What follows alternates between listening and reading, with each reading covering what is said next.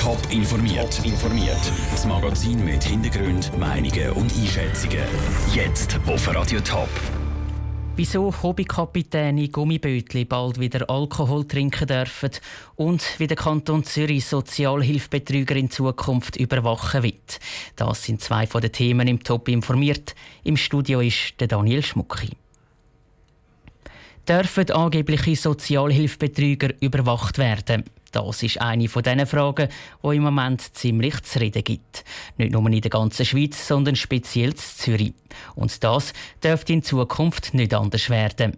Weil im neuen Sozialhilfegesetz, das der Kanton Zürich heute vorgestellt hat, ist die Überwachung von Sozialhilfebetrügern ein wichtiger Teil. Michel Ickimann. Schon vor sechs Jahren hat der Regierungsrat der Sicherheitsdirektion den Auftrag gegeben, Jetzt steht der Entwurf vom neuen Gesetz. Eine Expertengruppe mit Vertretern von Gemeinden und Sozialorganisationen hat ihn erarbeitet. Besonders wichtig für den zuständigen Regierungsrat Mario Fehr ist, dass das Sozialhilfegesetz der Richtlinie der Schweizerischen Konferenz für Sozialhilfe des SKOS entspricht. Die setzt sich für faire und wirksame Sozialhilfe in der Schweiz ein. Ein Punkt im Entwurf, der für Diskussionen wird sorgen ist die Observierung von Sozialhilfebetrügern. Der Mario Fehr will da nämlich weniger weit gehen als der Bund. Die neue Bundesgesetzgebung in diesem Bereich hat jedes Augenmaß verloren. Sozialdetektive sollen zurückhaltend eingesetzt werden. Wenn man weiter will gehen, dann bleibt immer der Gang zur Polizei, eine Strafanzeige und dann gibt es Polizei und Staatsanwaltschaften, die handeln. Der Bund und auch die Stadt Zürich wollen, dass Sozialhilfebetrüger dürfen gefilmt werden und dass Sozialdetektive mit GPS-Tracking dürfen arbeiten der Kanton Zürich dagegen will verbieten, dass Sozialhilfebetrüger gefilmt werden und er will nur Fotos erlauben. Das GPS-Tracking will der Kanton weiterhin verbieten. Das ist die Sache der Polizei. Der zweite Punkt im neuen Gesetz neben der Observierung, der sich stark vom jetzigen unterscheidet, sind Zahlungen an Gemeinden. Heute ist es so, dass Gemeinden für Schweizer Sozialhilfeempfangende 4% bekommen und für Ausländer in den ersten 10 Jahren 100%. Das ist, äh, ist eine Ungleichheit, das ist administrativ kompliziert und das wollen wir vereinheitlichen mit einem einheitlichen Satz von 25 Prozent. Dach und Fach ist aber noch gar nichts. Das neue Sozialhilfegesetz geht jetzt bis Ende Jahr in die Vernehmlassung und es können sich alle dazu äußern. Das war ein Beitrag von Michel Eckimann. Bald ist es wieder soweit. Wasserratten können sich mit dem Gummibötchen den Fluss betreiben lassen und die Sonne geniessen. Dabei soll in Zukunft auch der Hobbykapitän wieder ein, zwei Bierli dürfen trinken, ohne Angst müssen zu haben, einen Bus überzukommen. Der Bund wird die Alkoholpromillegrenzen auf kleinen Booten nämlich aufheben. Sandro Peter hat die Hintergründe dazu. Auf Booten, die kürzer als 2,50 Meter sind, soll zukünftig dürfen Alkohol getrunken werden. Das schlägt das Bundesamt für Verkehr vor. Kontrollen auf kleinen Bötli sind extrem schwierig zu machen. Außerdem sei das Unfallrisiko auf den kleinen Bötli viel kleiner als auf grossen Schiffen, sagt Andreas Windlinger vom Bundesamt für Verkehr.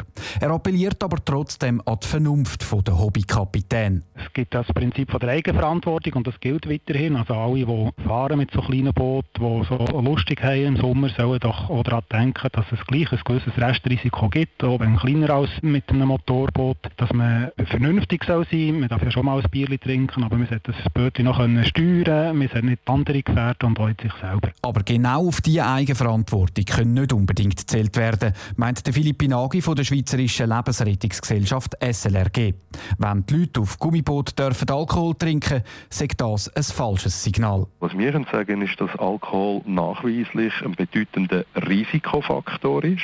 Alkohol trübt das Bewusstsein. Es kann zu gefährlichen Situationen kommen, die nicht erkannt werden oder eben dann auch die eigenen Fähigkeiten überschätzt werden. Und das schlussendlich in der Gesamtbetrachtung Ihnen sicher einer Risikoerhöhung entspricht. Die Aufhebung der Alkoholpromillegrenze auf kleinen Bötchen ist noch nicht definitiv. Der Bund hat die Gesetzesänderung in die Vernehmlassung geschickt.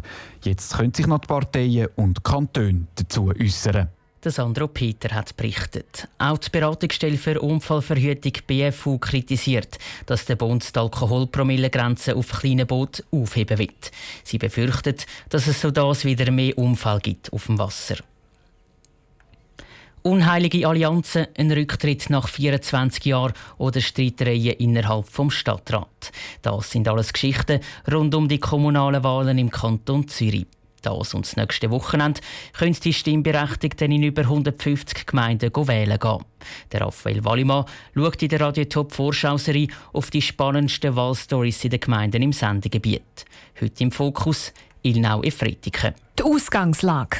Von neun Stadträten treten acht nochmal an. Nur der Reinhard Fürst von der SVP hat genug.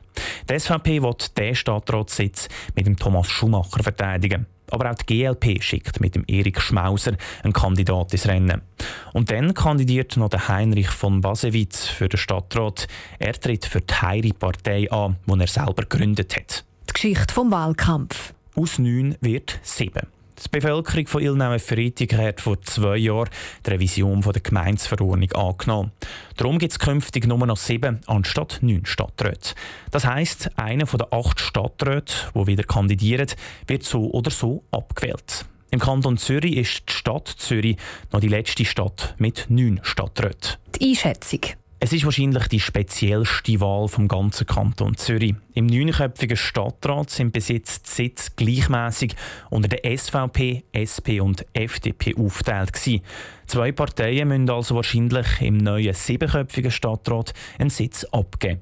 Die SVP ist zwar stärkste Kraft in der Stadt, muss aber mit einem neuen Kandidat antreten. Unbestritten dürfte die Wahl vom SP-Stadtpräsident Uli Müller sein. Er bekommt keine Konkurrenz. Der Beitrag von Raphael Wallimann. Morgen nimmt Radio Top dann die Wahlen zu Uster genauer unter die Lupe. Mehr Informationen zu den kommunalen Wahlen im Kanton Zürich und die ganze Serie zum Nachlesen gibt es schon jetzt auf toponline.ch. Top informiert, auch als Podcast. Mehr Informationen gibt es auf toponline.ch.